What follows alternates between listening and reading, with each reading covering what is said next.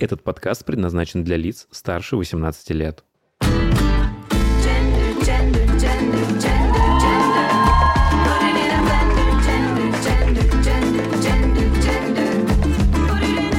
Вы слушаете «Гендер Блендер» подкаст о новой этике и квир-культуре в России и мире. Всем здравствуйте еще раз. Смотрите, что мы делаем. Я не знаю, вы послушали или нет к 1 декабря. Почему сегодня к 1 декабря? Потому что сегодня Всемирный день по борьбе с ВИЧ. Мы выпустили подкаст, в котором мы с Кириллом общаемся, и, мне кажется, исчерпывающе затрагиваем тему ВИЧ. Ну, исчерпывающе навряд ли можно, да, потому что тема такая тяжелая, тема такая постоянная, о которой следует говорить. Мы обо всем поговорили. Поаплодируйте, кто послушал этот подкаст уже.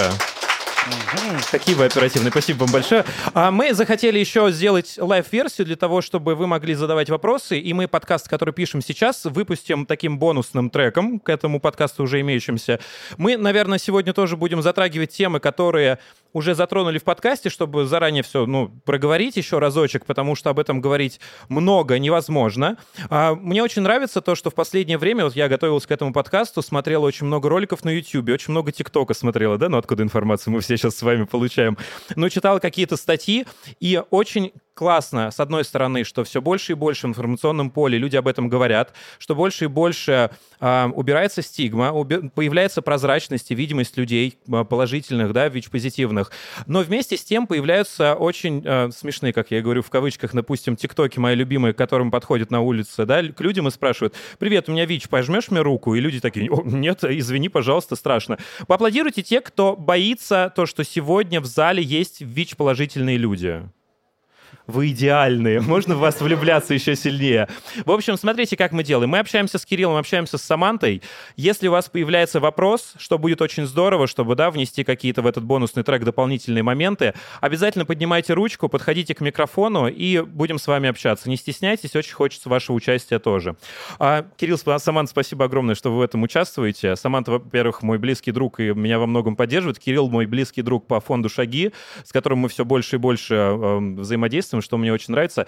Кирилл, я бы очень хотел, чтобы ты вначале рассказал о фонде «Шаги», в котором ты работаешь, чем он занимается и почему «Шаги»? Да, классный вопрос. Почему «Шаги»? Это было такое название движения, всероссийского движения еще в конце 90, 99-й, начало 2000-х годов. А, оно превратилось в всероссийское объединение людей, живущих с ВИЧ, ну, которое, к сожалению, может, к счастью, сейчас реформируется. А фонд образовался в 2004 году от сообщества людей, живущих с ВИЧ, и тех, кто их поддерживает. Ну и людей, затронутых эпидемией, собственно, там родных, близких. А ты, я тоже понимаю, как и Саманта, открытый положительный человек. Да. А, скажи, пожалуйста, вообще, в принципе, вопрос, какой у тебя статус, насколько он этичен? Ну, то есть, допустим, меня очень жестко бесит, поаплодировать кого тоже, когда мне в дейтинговых предложениях, приложениях пишут, кто ты в сексе, что ты предпочитаешь, потому что мне кажется, это совершенно не, не имеет значения, как вы считаете, да? Вот и такой же вопрос, а, допустим, какой у тебя статус, если мы с тобой не собираемся идти на какое-то очень близкое сближение, а, ну, какой же, три дня подряд видимся с тобой, а, то это не мое дело, в принципе. Как ты считаешь? А, вопрос открытого лица, он достаточно сложный, потому как, например, открыться и говорить об ВИЧ-инфекции, о том, что ты ВИЧ-позитивный человек, даже открыться иногда одному человеку бывает очень сложно ну, это все-таки такой определенный барьер, страх. И надо понимать, что если ты открываешь лицо, все равно будут сложности. Ну, это правда, это тяжело. Даже в современном мире. Mm. И работая даже в фонде, мне это, конечно, попроще в этом плане. Все-таки я работаю с темой, насыщенно, у меня коллеги просвещенные. Mm.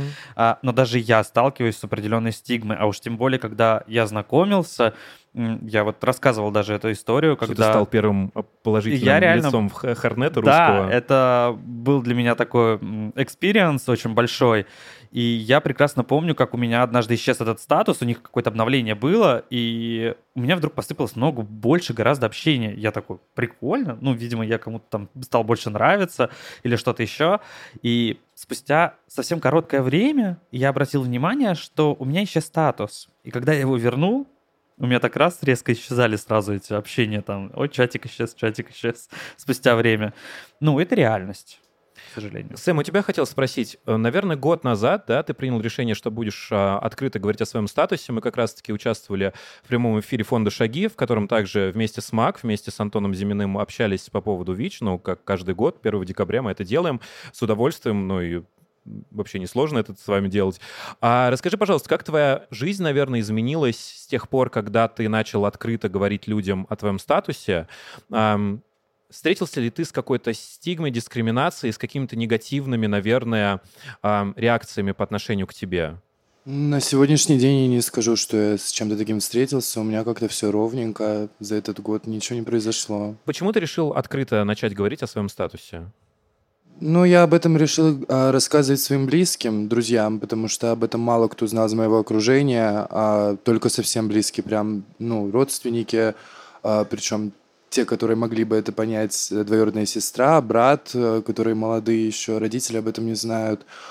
А друзья, ну, мне открыться захотелось просто перед э, людьми, которыми, э, которыми я живу, которые постоянно находятся рядом со мной, чтобы они знали обо мне чуточку больше, чтобы мы с ними были чуточку ближе. Ну и на тот момент, когда я решил об этом рассказать, я уже как-то понял, что это не настолько страшно, не настолько все ужасно, что это абсолютно нормально. А каждый раз задаю тебе этот вопрос, я знаю, но, может быть, многие нет. ВИЧ, вирус иммунодефицит, человек особенный, ты говоришь, что он такой же, как все, но если бы он был такой же, как все, 40 лет мы э, с ним не боролись, знаешь, с коронавирусом три года сидим и такие, о боже, как мы устали от короны, от масок, от локдаунов. А ВИЧ э, выявили 40 лет назад, то есть мы 40 лет с ним живем, и, опять же, как я говорил в подкасте, я не хочу умалять достижения наших врачей, то, что они постоянно занимаются новыми разработками медикаментов и э, способами сдерживания до этого mm-hmm. вируса, но, к сожалению, на данный момент лекарства нет как да. такового. Есть способы этот вирус сдерживать и доводить его до состояния, когда, в принципе, с ним жизнедеятельность такая же, как у здорового человека. Почему этот вирус такой особенный? Его единственная особенность, он умеет прятаться очень хитро в нашем организме именно в лимфатических узлах, а они у нас по всему телу, в конкретных типах клеток. Вот и вся разница. И проблема в том, что чтобы его выгнать, это нужно уничтожить иммунитет до нуля, э, зачистить полностью, это невозможно. Ну, то есть просто чисто биологически это невозможно. В этом и есть проблема. Собственно, чтобы его окончательно победить, нужно просто его оттуда выгнать. Но пока это нереально. Знаешь, еще вчера сидел у вас в шагах на ваших встречах, и вы там э, говорили о том, что нет достаточного уровня образования в школах, да, что об этом очень мало говорят. И я под, попытался вспомнить вообще, когда я об этом вирусе узнал, и вообще, когда мне о нем рассказали. Сэм, когда ты вообще узнала о существовании э, ВИЧ, когда тебе о нем кто-то рассказал, ну, родители первые, в школе? Первые разы это было, наверное, в школе ОБЖ. У вас прям спит, было... это плохо, ужасно, страшно, никогда ничего, ни, ни... Все это так на подкорках отложилось, поэтому, когда я узнал о том, что я ВИЧ-положительная, ну, это было очень страшно, потому что ты не знаешь, что ты делаешь, потому что ты знаешь, что это очень плохо, что это очень страшно. И все это там, ну, тебя там сравнивает с человеком, который уже умер. Фактически. Это, это так... информация со школы, которая во мне была. Не рассказывали, что с этим делать? Нет, не рассказывали, куда Просто идти. предохраняться, и все, что нужно предохраняться, и это очень То есть, страшно. чтобы не заработать. Если заработал ВИЧ, то все, пока, да? Да, Такого никакой формата. информации нам э, не, не давали об этом. Я очень хочу с вами немножечко, чтобы у нас была какая-то связь, поэтому поднимите, пожалуйста, руку, кто знает. Э, у ВИЧ есть всего три пути передачи, да, это также его особенность. Никак невозможно получить себе ВИЧ, а, кроме этих трех путей передачи. Поднимите ручку, да, учительница такая строгая. Кто в зале знает все три способа передачи ВИЧ? Кто уверен, то, что он знает. А кто слушал подкаст, не, нельзя списывать. А, роскошная девушка во втором ряду. А, можно тебя пригласить к микрофону? Расскажешь? Да, ну, если хочешь. Расскажи, пожалуйста, о том, что ты знаешь о путях передачи этой инфекции. А, половые контакты от матери к ребенку и через инъекцию. Инъекции, что-то такое. Кирилл? Да? Пятер, пятерку ставим. Спасибо. Расскажи, пожалуйста, поподробнее о этих трех путях. Э, первый ты как-то назвал, там у него сложное название есть, потому что... Перентеральный. Он... Это вот, кровь да. в кровь. Ну, то есть mm-hmm. непосредственное попадание инфицированной крови в здоровую кровь. Вот. Второй путь — это незащищенный половой контакт, конкретно без использования средств барьерной защиты. Рука. Да, пожалуйста. Давай. Всем привет. У меня такой вопрос. Вот касаемо того, что средства контрацептивы те же самые используются, но являются ли они стопроцентным гарантом того, что болезнь не передастся? Классный вопрос. Очень его люблю. И с а, презервативом вообще, в принципе, связано наибольшее количество мифов. А дело в том, то, что вирус иммунодефицита не может перемещаться вне жидкости организма. Главное цель, в принципе, применения презерватива не пропускать жидкость. Но он же Собственно, рвется так или иначе. Вот. Единственное, на что есть риск, это то, что он порвется или слетит. Это единственное, каким образом при использовании презерватива существует риск. Все. Других нет. Спасибо. А, коль уж мы начали немножко о личном опыте, да, о личных историях, а, твою историю мы обсуждали, Кирилл, да, когда ты узнал о том, что ты а, положительный, что ты делал с этим. А, Сэм, мне кажется, мы с тобой даже никогда не обсуждали это. Нет, мы с тобой общались об этом. я Общались? тебе рассказывала. Ну, тогда расскажем Ты нашим пассажир слушателям. ржешь надо мной. Это та самая история? Ну нет, не та самая. Давай можно не я будешь ты говорить об этом. Можно я расскажу ее? Ну, пожалуйста. Нет? Ну, ладно. Ну, не буду. Если хочешь, можешь рассказывать. В общем, Идиотка. у меня есть одна подруга. Зовут ее Тамара. Тамара очень симпатичный молодой человек. Поэтому она всегда вела очень свободный образ жизни. Это я, знаете, там только по большой любви, под одеялом, с выключенным светом и с человеком, которого знаю пять месяцев, не, не меньше, поэтому у меня парня нет до сих пор. А вот... Я свободен. Но все сделаем сегодня, и парня себе найду. А вот так Тамара, моя подруга, а, самая классная ее история секса. А у кого самое вот такое какое-то было экстремальное место, где вы занимались сексом? Можно с места крикнуть. Девочки с первого ряда, я вас не сомневалась. Ну что, где у вас было?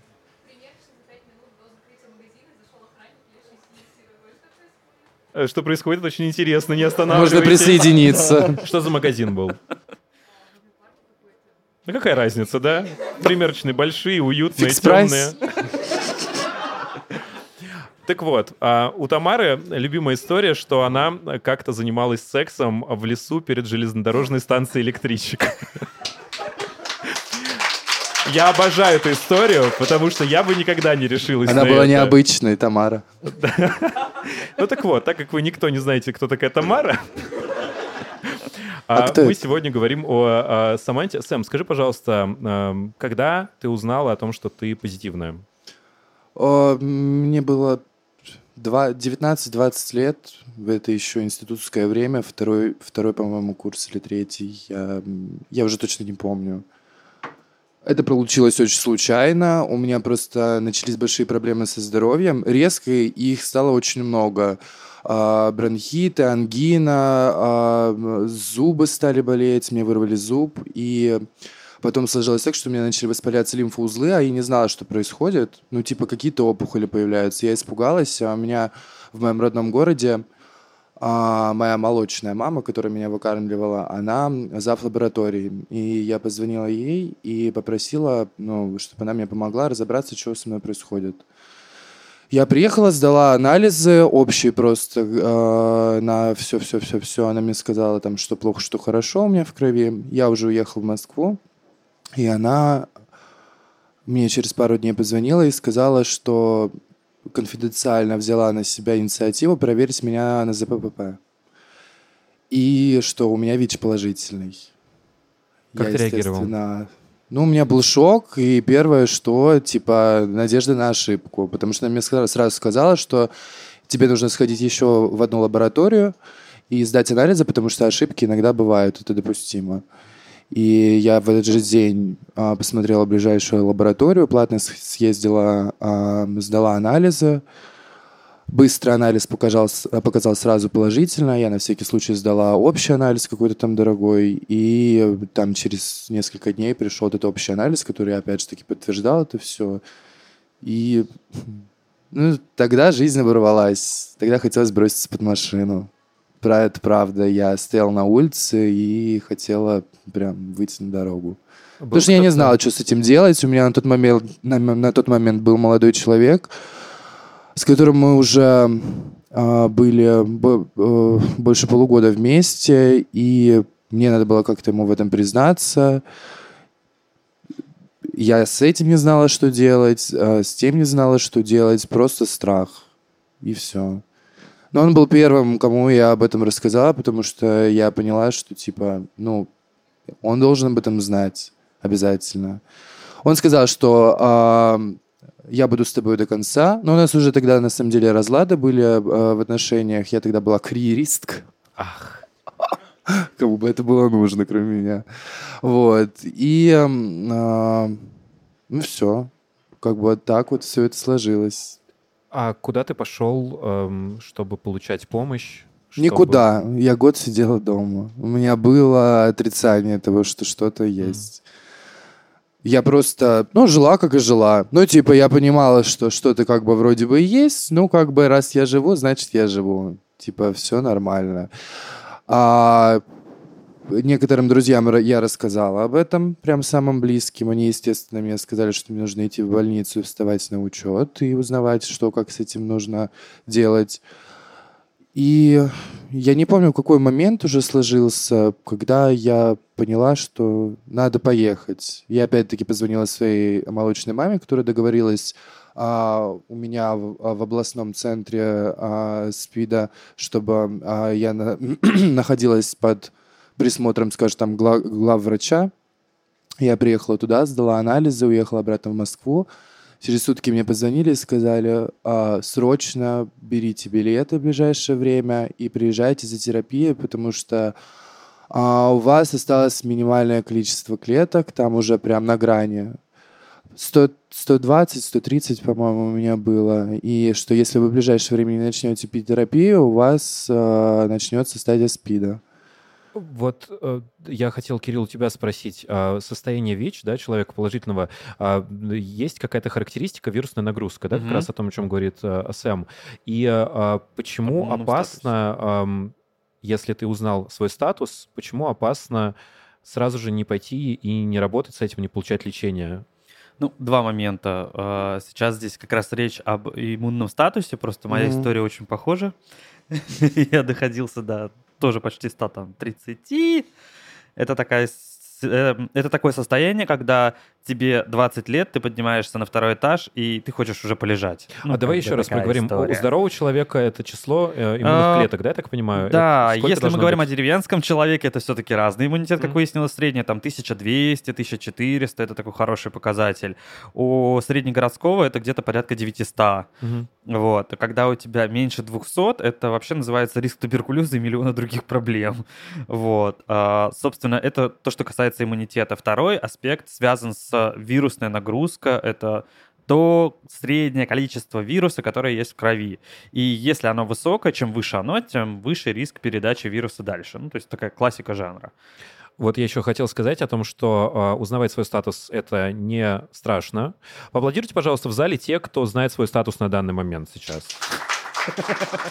Вы такие молодцы. Я вами горжусь. А, вопрос в том, что, да, вот и Сэм, и Кирилл рассказывал истории, а, что было страшно куда-то прийти, узнать свой статус, потому что не знаешь, что с этим дальше делать. Фонд «Шаги» занимается тем, что вот я там была несколько раз, они берут тебя за руку, говорят, как ты хорошо выглядишь, а мне это важно. Слышать каждую Ты секунду. туда в женском ходила? И в женском тоже. Фу. Ты тоже туда в женском ходила? Да? Да. Я, наверное, пьяная Сэм, была. ты не запоминаешь места, в которые... За что у тебя. тебя в руке? Это А, компот. В общем, как это происходит, это не реклама, потому что ребята максимально занимаются благотворительностью, насколько она возможна, за- делают все бесплатно. Ам, Ты приходишь туда, они тебя сажают а, в удобное кресло, берут у тебя тест, рассказывают, в чем у тебя, да, что может быть, что не может быть, и э, рассказывают свои результаты. Если так случится, что будет результат положительный, они обязательно тебя не бросят, они потом максимально расскажут, что с этим делать. У нас вопрос есть, пожалуйста, проходите. Пока молодой человек двигается к микрофону, я хочу сказать, что сегодня на третьем этаже как раз-таки волонтеры фонда «Шаги» производят бесплатное тестирование, тестирование по слюне, поэтому пальчик вам никто резать не будет. Если вдруг хотите это сделать, анонимно же вы это делаете, А, да, никуда не заносите результаты, поэтому не нужно будет паспортные данные предоставлять. Если хотите, пожалуйста, обращайтесь, ребята все сделают. Всем привет гостям, зрителям этого подкаста. Я хотел сказать, что вы делаете, во-первых, очень важное дело. Вот, благодарю вас. А, вопрос, прежде всего, наверное, к Саманте и Кириллу. А, если ты узнаешь о том, что твой близкий человек болен ВИЧ, он доверился тебе, он рассказал об этом, все равно это так или иначе щепетильная достаточно тема и так далее. Как важно, точнее, как нужно об этом говорить, а, может, вспомните какие-то неэтичные примеры и какие-то вот, не знаю, неэтичные вопросы, которые задавали вам. Как важно говорить а, как нужно говорить с человеком, который инфицирован ВИЧ. Спасибо. Можно я расскажу свою любимую историю? Я тебе ее рассказывал. В общем, дело было 8 лет назад. А Я тогда очень э, сильно увлекалась сериалом Queer as Folk, «Близкие друзья». И там как раз была серия про э, ВИЧ-положительных людей. И я все посмотрела, такая для себя приняла, думаю, ну хорошо, все понятно. Если у меня будет партнер положительный, то я да, как героиня, да что, я, я буду рядом, я буду помогать ему. И как раз-таки мой парень на тот момент мне пишет, ты знаешь, хочу тебе сказать страшную, страшную вещь, А, у меня ВИЧ. Я такой, да, все в порядке, мы, конечно же, будем вместе. В общем, смысл в том, что он пытался со мной расстаться таким образом. И просто, ну да, но у него ничего не вышло, расстались по-другому. А, Кирилл, Окей, хорошо, я думал сначала. а как... обратили. А я на самом деле не помню. э, Я, у меня буквально несколько человек было, с которыми я этим поделилась. И так как не хватает информации, эти люди с осторожкой все очень со мной... Ну, они просто меня слушали, и все. Я с ними делилась, они меня поддерживали, подбадривали, говорили, что все хорошо, но и что нужно сходить в больницу, встать на учет и начать этим заниматься. Это единственное, что у меня было. Чего-то страшного мне никто никогда не говорил. Мгм. Про глупые вопросы можно говорить долго. Тут э, самое важное понимать, что когда начинают скатываться там в историю «давай там тебя пожалею», это ужасно. Ну, история не про пожалею. Если делятся о ВИЧ-статусе, то хотят именно рассказать о себе. Поделиться именно тем, что внутри человека, это про эмоции в первую очередь. Поскольку рассказывая о ВИЧ-инфекции, ну, о своей ВИЧ-инфекции, а, мы же в первую очередь не... Это, это не как о короне. Ну, то Мгм. есть не подходите ко мне, там это опасно. Это немножко другая ситуация, другая история. Это о чем-то личном все-таки. Поэтому про этичное и неэтичное очень сложно сказать, что здесь будет этичным, что неэтичным. Глупых вопросов нет, есть глупые ответы в первую очередь. И если зададут, то лучше, если не знаете, как спросить что-то или сказать, а лучше прямо об этом сказать. Ну, то есть я немножко не в теме, там могу задать глупый вопрос. Ну, как бы так это может быть более корректно тогда. Прошу. У меня глупый вопрос. А, прошло уже достаточно много времени, Ники сказала про 40 лет. Почему а, до сих пор а, разговор о ВИЧ и СПИД является таким как бы объектом разговоров а, среди квир-сообщества? Мгм. Потому что почему об этом а, в 2021 г- году активнее говорит а, квир-сообщество, чем, а, чем остальные? Да, вот мы с тобой на подкасте как раз, да, говорили, что когда-то ВИЧ называли голубым э, раком, Раком, что да. это считали исключительно болезнью, да, э, гомосексуальных людей в первую очередь. А почему такая привязка получилась? И почему мы, как квир-сообщество, такие первые на баррикадах э, против ВИЧ? И почему так получается? Тут два аспекта. Первый это связан тупо с риском передачи ВИЧ-инфекции, потому что сам по себе анальный секс, он более травмоопасен, и риск передачи ВИЧ-инфекции гораздо выше. Ну, как бы просто логика. Здесь все просто. То же самое, что среди наркопотребителей, которые потребляли инъекционным путем а, психоактивные вещества, естественно, была огромная вспышка, потому что это вообще самый такой топ способ передачи ВИЧ-инфекции. Это, собственно, про то, как распространялась и так эпидемия так и распространялась среди наркопотребителей и в гей-сообществе. Сообщество маленькое, все друг с другом контактировали, естественно, это было происходило очень плотно, очень быстро. Ну, в общем, здесь все просто. А про а, то, почему говорит а, наше сообщество, тут все просто тоже, поскольку так сложилось исторически. Сразу за Stonewall произошла эпидемия, и как бы народ еще на эмоциях и силе попытки защитить себя, отстоять себя, стали отстаивать свою жизнь, потому что все умирали. Я знаю людей, которые а, мне рассказывали о том, как они жили на, а, в одной из больниц Москвы по полгода. Ну, Туда свозили всех ВИЧ-позитивных со всего Советского Союза, и у них раз в неделю были похороны, а то и чаще. И, собственно, они уже в какой-то момент просто научились просто бухать. Ну, как бы только просто пьешь каждый день, потому что, ну, как бы все равно все сейчас помирают, и как бы так проще жить. Вот. А, это история про защитить себя. И даже сегодня я как раз рассказывал одну из историй. Вот как раз МАК э, семинар проводил о том, как в Москве даже э, ВИЧ-позитивное сообщество, когда не было лечения, штурмовало Министерство юстиции и Министерство здравоохранения. А, Там была вообще просто жесть история. Ну, в общем, мы хотели жить, мы хотим жить, и это история про выживание. Ну, то есть, либо ты отстаиваешь себя, либо ты умрешь. Поэтому наше сообщество как-то старается еще пока. Но поскольку сейчас терапия э, хоть и жизненно необходимо, но получить ее доступно и возможно, то, соответственно, сообщество становится чуть слабее, слабее. Ну, как-то. У нас еще один вопрос, так замечательно. Добрый вечер всем. Милен Мирова меня зовут. А вы прекрасно сегодня выглядите все втроем, хотела сказать, прям супер. Спасибо большое. Да, у меня вопрос такой. А, В наше время мы все стараемся заботиться о своем психологическом здоровье. А, И в связи с этим хотела узнать, вот э, при, э, при узнавании да, о том, что ты ВИЧ-положителен, насколько важно обратиться к психологу, насколько это помогло бы, и насколько психологи готовы помогать людям с этой проблемой. Спасибо. Вы связаны как-то с этим, Кирилл? Вы предоставляете Связь. психологическую помощь? связаны с этим. А, Естественно, у нас есть психологи, есть такая проблема, потому как я знаю очень много неэтичных психологов, не знающих, что такое ВИЧ-инфекция, не очень понимающих про состояние стадии принятия диагноза, и иногда очень сильно могут повредить эмоциональное состояние в момент принятия диагноза, оно все-таки шаткое. Это тяжелый процесс. Ну, как бы ВИЧ-инфекция без лечения все еще смертельная. И учитывая уровень стигмы в обществе, все равно, особенно нагнетание, вот как раз история о том, когда пугает вечно, Мгм. с детства там все это так страшно, все это ужасно. Да, это как бы отчасти, конечно, страшно, но жить можно. Вот э, этичных психологов мало, честно тебе скажу. Тем Но вы их более... знаете, я надеюсь. Да, у нас есть такие, это правда. А, Сэм, я еще, кстати, у тебя хотел спросить в связи с этим вопросом. Вот по ходу жизни а, от момента, когда ты узнал о том, что ты позитивный, у тебя были какие-то моменты, знаешь, брейкдаунов, когда а, твой статус каким-то образом мешал твоему нормальному психологическому состоянию, когда ты, ну, он как каким-то образом портил твою твою жизнь, когда, ну, твое психологическое состояние могло пошатнуться из-за того, что ты а, позитивный. Ну, допустим, ты встречался с, каким с какой-то дискриминацией, с какой-то стигмой, которая очень сильно тебя ранила. Нет, Было у меня ничего такое? такого не было, я сама очень себя ранила. Ау. Я сама в себе закрывалась. У меня сначала был год этот, э, это принятие, а, точнее отрицание, а, а потом я не помню, сколько это продлилось. Я помню, что это было долго, может полтора-два года, когда я боялась знакомиться с людьми. Я просто была одна. Ну, я знакомилась, но как бы ничего никуда это не уходило, потому что я боялась признаваться в этом, я боялась об этом рассказывать людям и держала это все в себе. Ну, я, опять же, не знаю, насколько у нас с тобой интимный разговор из-за того, что мы с тобой очень хорошо общаемся. Я помню, что у тебя был период, когда ты очень долго вообще не ходил на свидания с парнями, ни с ну кем не вот это вот встречался. тот как раз об этом, период, да? да. А что тебе потом помогло из него выйти и понять, что с тобой все в порядке? что болеть в принципе нормально, и болеть ВИЧ тоже нормально.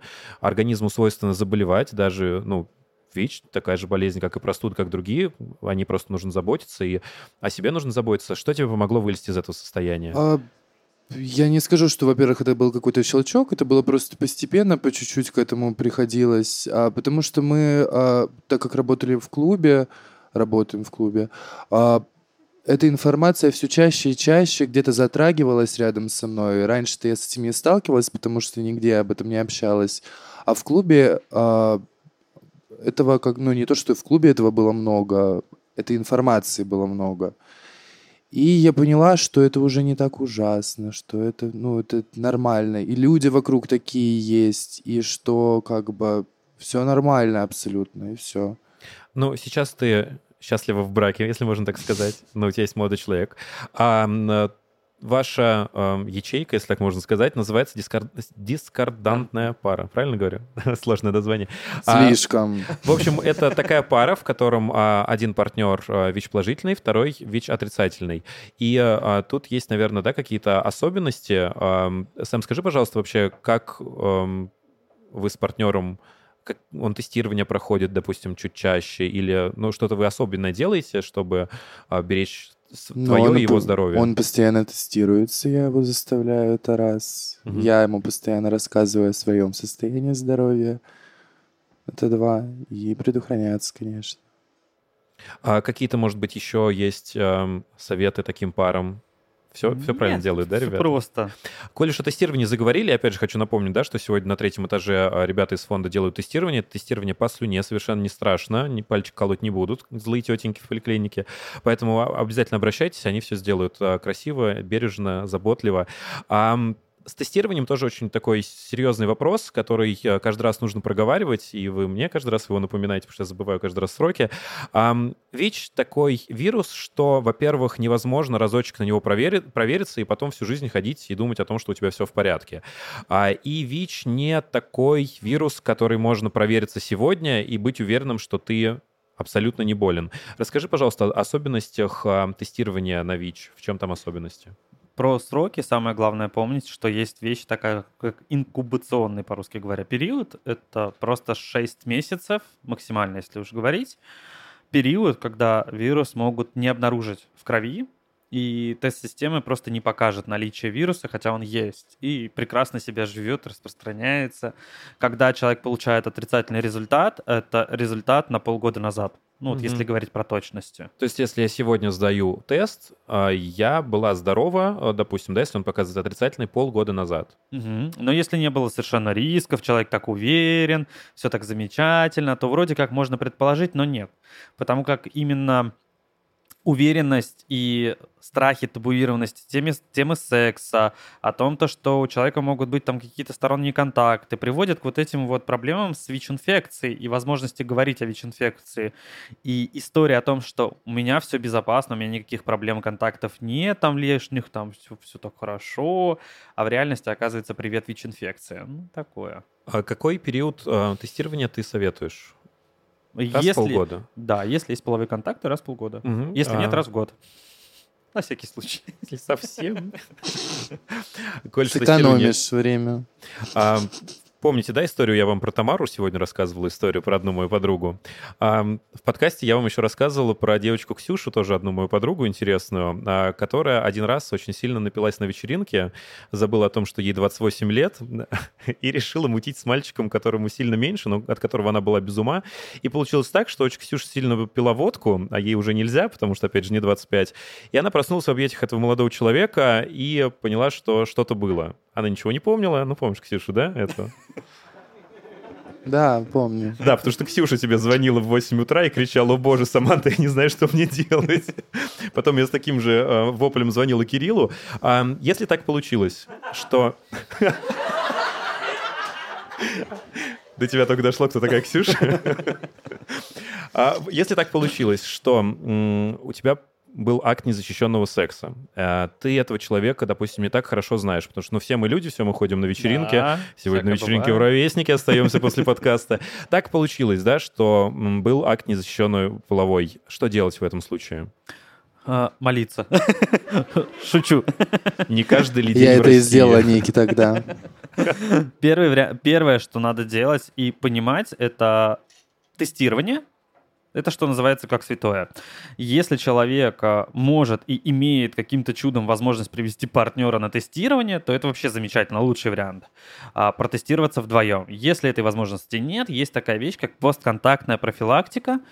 Это 72 часа после этого контакта, когда можно начать принимать э, препараты в течение месяца, те же самые антиретровирусные препараты, но их назначает врач, подбирает и риск, сниж... ну, риск э, передачи вируса в таком случае почти сводится к нулю. Спасибо. Спасибо вообще, на самом деле, что вы есть, э, за то, что вы можете в таких сложных вопросах консультировать и помогать.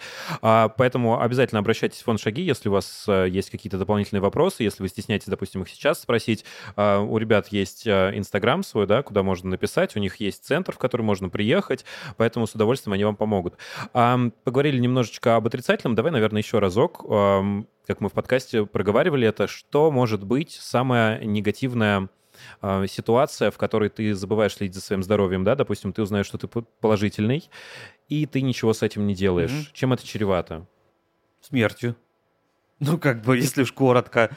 Э, к сожалению, эти случаи до сих пор есть, и буквально на днях мы как раз обсуждали 1 декабря. Это день, который приурочен не только к Дню борьбы, но иногда все-таки к памяти отчасти, mm-hmm. хотя есть День памяти отдельно людей, ушедших от эпидемии СПИДа, по-другому не назвать. Все-таки это более 40 миллионов э, людей на планете, ну, то есть, которые умерли от ВИЧ-инфекции. А, собственно, у меня лично есть даже свое кладбище, хотя я 10 лет работаю в теме, и это страшно, потому что уходили очень молодые люди от того, что боялись начинать лечение, твоих знакомых, твоих друзей? Да, ну как, отчасти и друзей уже в какой-то момент, тех, кого просто не смог смотивировать, потому что был еще молодой зеленый, не хватило тогда слов, а, не хватило тогда ресурсов и сил. И это просто очень страшно, когда 23-24 года, и человек просто за полгода реально раз, и его нет. Ну, то есть это страшно. Объективно говоря, это реальность все еще. Поэтому я хочу, чтобы вы все помнили, что тестироваться это не страшно. Страшно не знать свой статус. Да. А, страшно жить с положительным статусом и совершенно об этом ничего не знать. А, поэтому обязательно тестируйтесь. Ам, еще о противоположном хотел с тобой поговорить, о лучшем случае, да, о том, что может быть в идеале, если у тебя есть ну, статус положительный, до какого идеального состояния ты можешь довести свой организм. До такого, когда у меня иммунитет повыше среднего, как бы даже чем по, по- по городу. А мое любимое из э, такого объяснения про ВИЧ-позитивных людей, просто система здравоохранения в э, вопросах ВИЧ-инфекции очень обеспечена в России, что как бы странно даже, но это факт. И нас заставляют не просто э, прийти и взять таблетки, нас заставляют проходить анализы, Диспаренза- дисп- а даже реальную Не диспансеризацию сегодня. сделать. Да. И очень часто, а, например, мой доктор может на меня наехать, так посмотрев на карту, такая, «М, ты давно не проходил, а давай пройдем УЗИ. И вот она начала Мгм. чекать там миллион всяких врачей. И ты приходишь к этим врачам, и ты не сможешь сказать, что все отлично. Нет.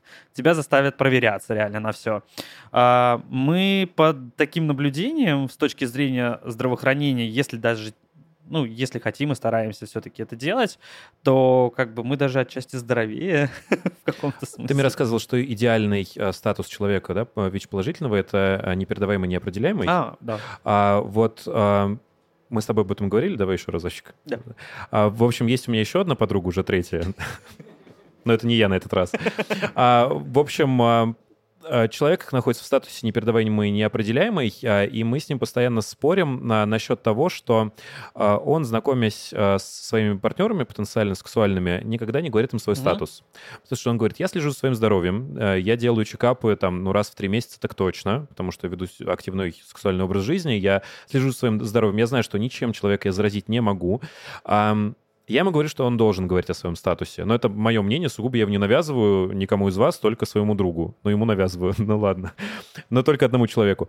А как ты считаешь, стоит ли говорить, или если такой статус, то это не имеет никакого значения? Это очень сложный этичный вопрос, потому как а, с точки зрения реального риска, если человек достигает неопределяемой вирусной нагрузки, а, он, в принципе, уже не может передать ВИЧ-инфекцию с точки зрения ну, половым путем.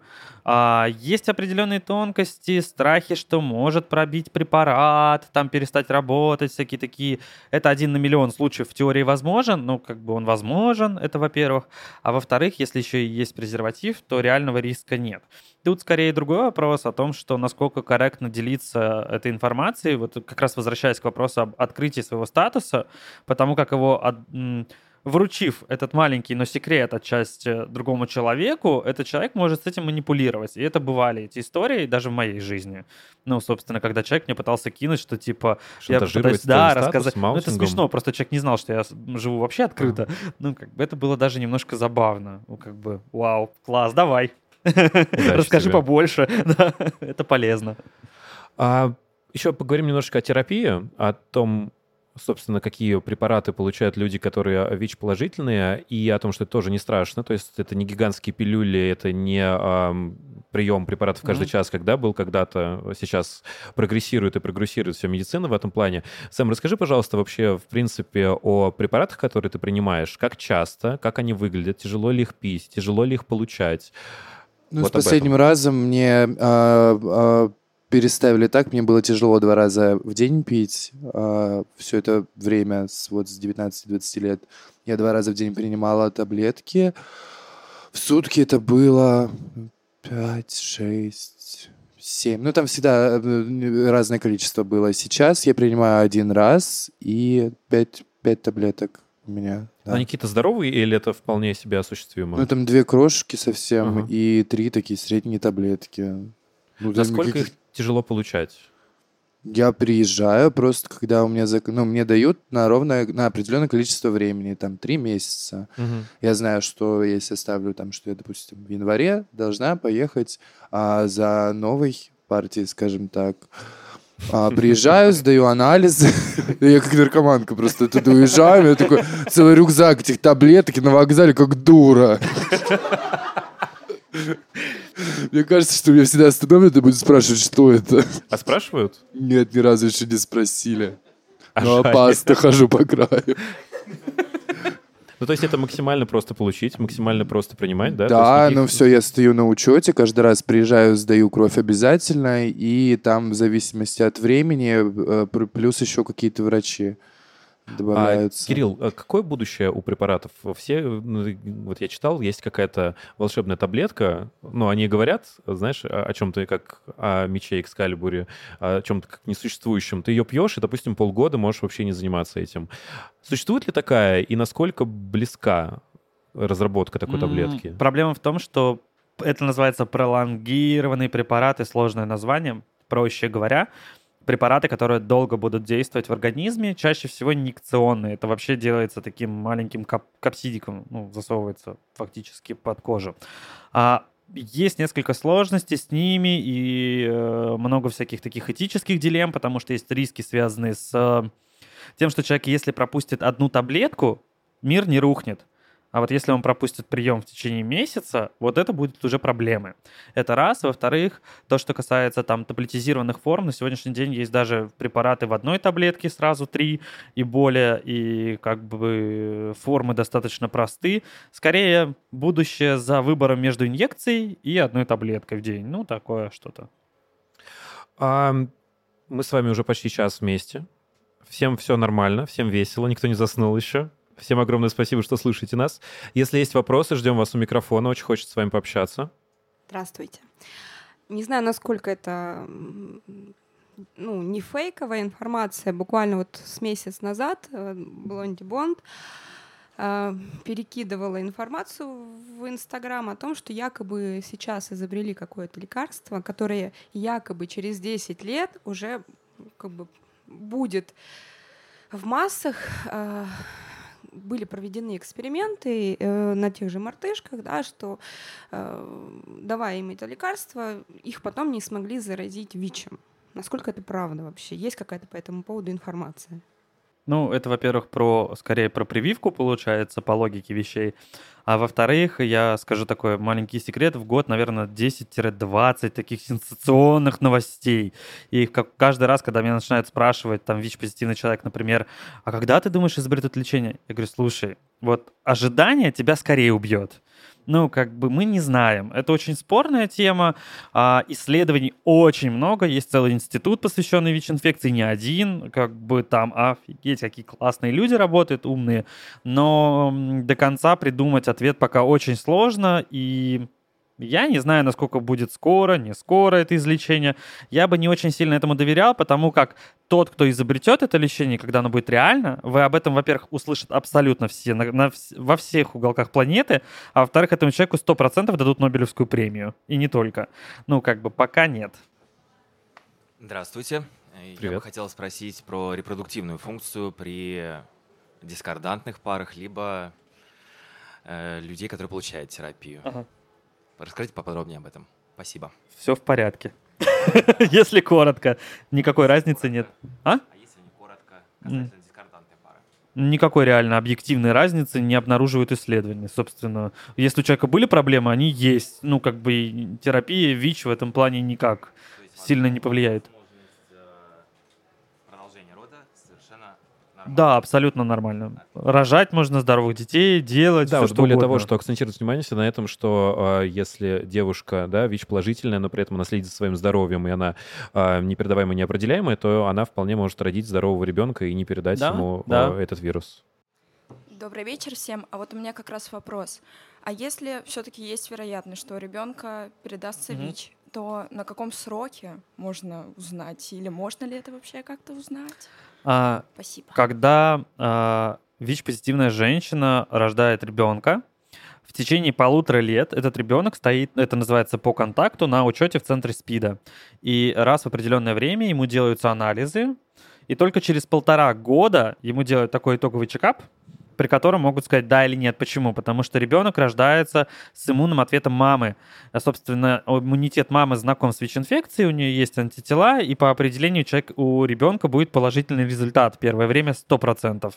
Вот. Только через полтора года будет точно известно. Ну, как правило, не передает. А полтора года — это э, не слишком большой период? Но это не опасно для ребенка, если он положительный, и ну, ему же не дают никакие препараты в этот Нет, момент? ему да, ребенку дают в первый месяц всегда в любом случае суспензии, либо сиропы, варианты антиретровирусных препаратов. И во время первых чекапов ему делается еще такая вещь, как вирусная нагрузка. То есть, если все-таки он ВИЧ-позитивный, об этом узнают раньше. Но есть такое понятие, что все-таки э, полное формирование иммунитета ребенка случится только через 18 месяцев. Поэтому все-таки считается правильным дотянуть вот до этого срока. То есть, а так, в принципе... Спасибо большое.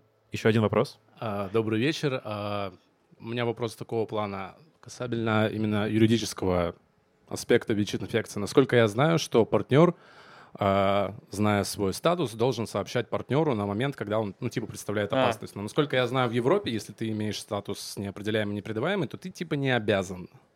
Вопрос. Ага. А, насколько с юридической точки зрения партнер необходим, а, обязан сообщать свой статус, имея не неопределяемый, непредаваемый статус? То есть, если есть Танки. шанс заражения, если есть Нет, э, я имею в виду, как... Нет, нет, это чтобы прибавить, правильная когда именно фраза. нулевая нагрузка, и Ага. вот типа он ну, безопасный. А Спасибо. ну, вот как раз о чем мы говорили. Да. А, это такая история, что в России до сих пор в этом плане средневековья в законе написано черным по белому. Риск постановления в угрозу. И когда а, угроза заражения, ну вообще в принципе эта статья дурацкая, ну, как бы это отдельный вопрос. А, если человек находится на терапии, на неопределяемой нагрузке, тем более использовался презерватив, вообще вопросов нет. Я вам скажу даже больше, в 2009 году было постановление Верховного суда в таких делах, если был презерватив, вообще снимать это дело, даже не обсуждать.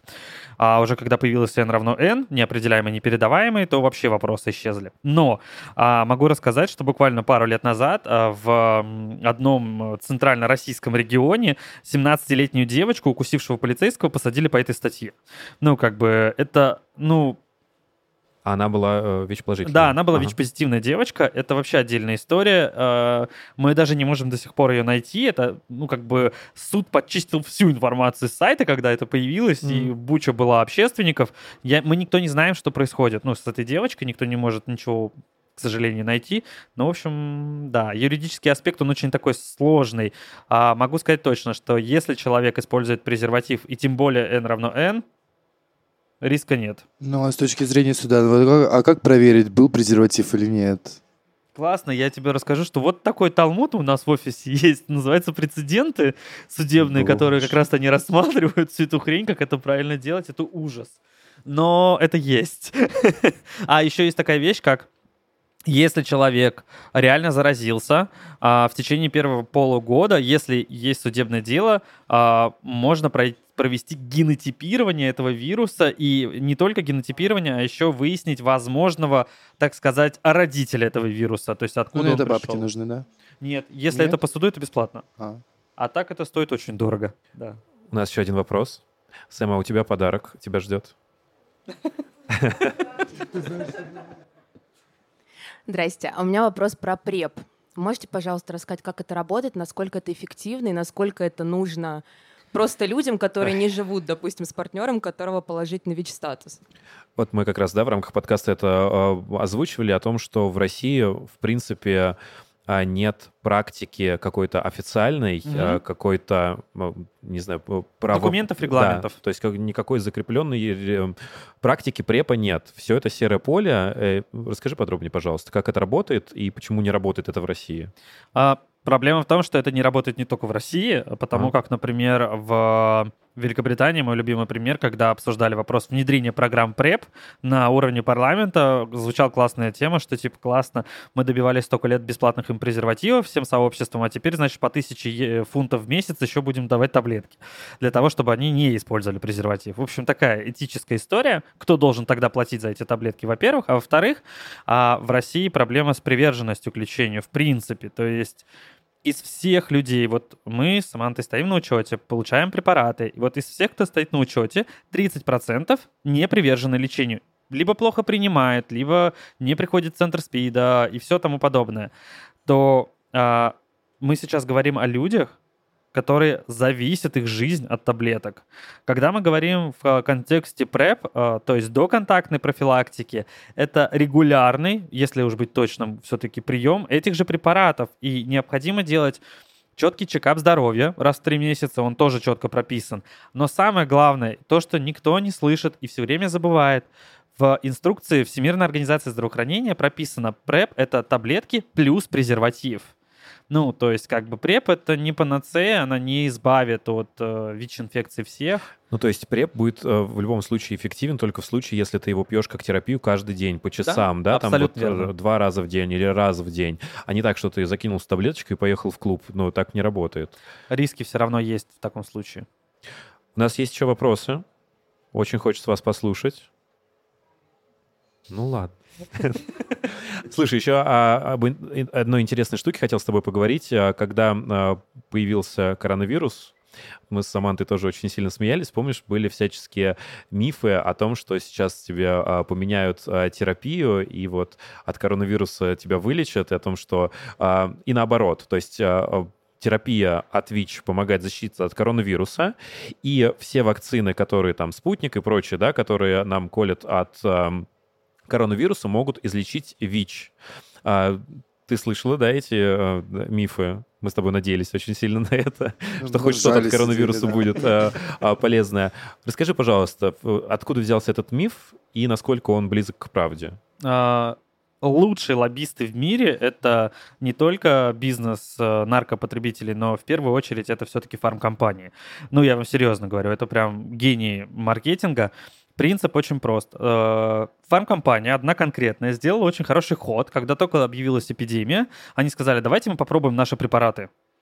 Ну, вдруг поможет. С чего вдруг мало вообще объяснимая история, потому что по всем документам это какая-то полная чушь была, первое их обоснование.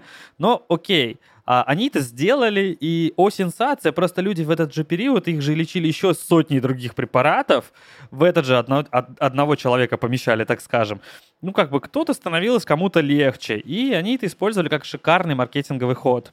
Собственно, на, на это повелись очень многие, даже Всемирная организация здравоохранения целый месяц давала такую рекомендацию, и э, я в первое время, даже у меня был шок, когда я выяснил, что некоторые центры СПИДа э, изъяли ряд препаратов, отдали их в ковиды, ну, в ковида, сценарий, и людям меняли схему лечения, потому что, типа, ну, надо, значит, так делать.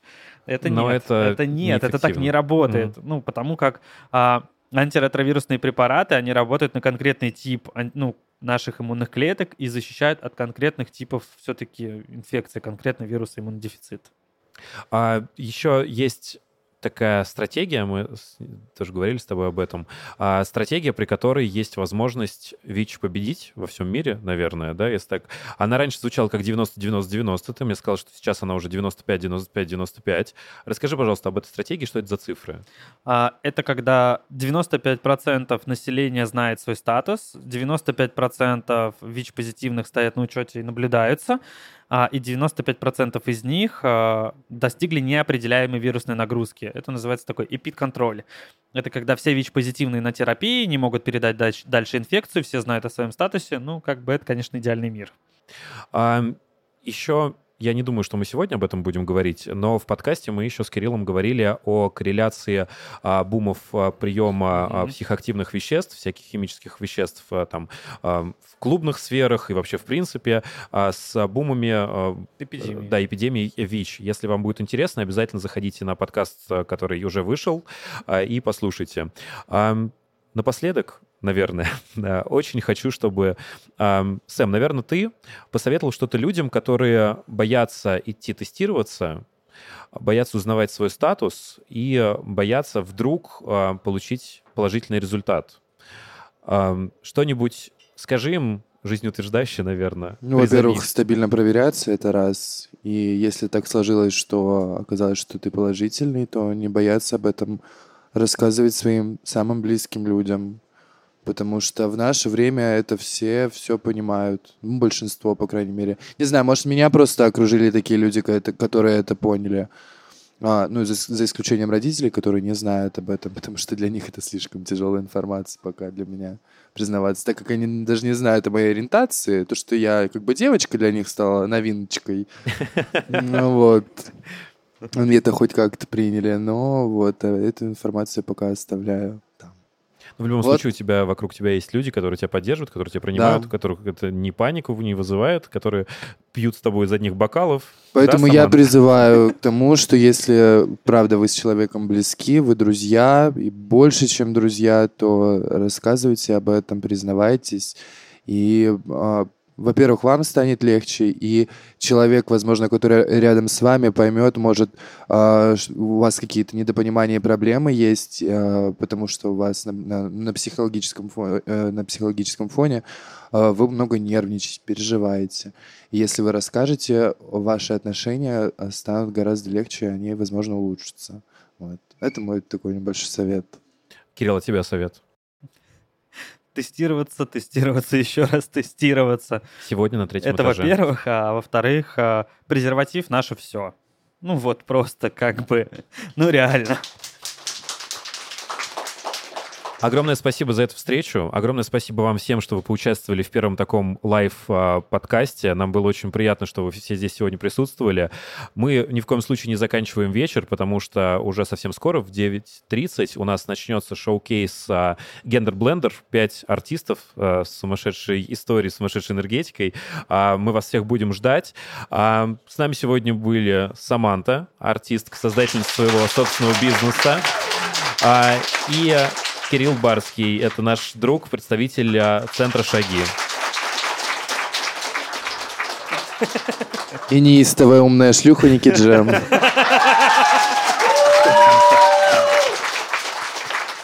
Ну а вы слушали и смотрели «Гендер Блендер», подкаст о новой этике квир-культуре в России и мире, и сегодня в «Ровеснике». С вами была Ники Джем. Всех обняла, поцеловала, чмав.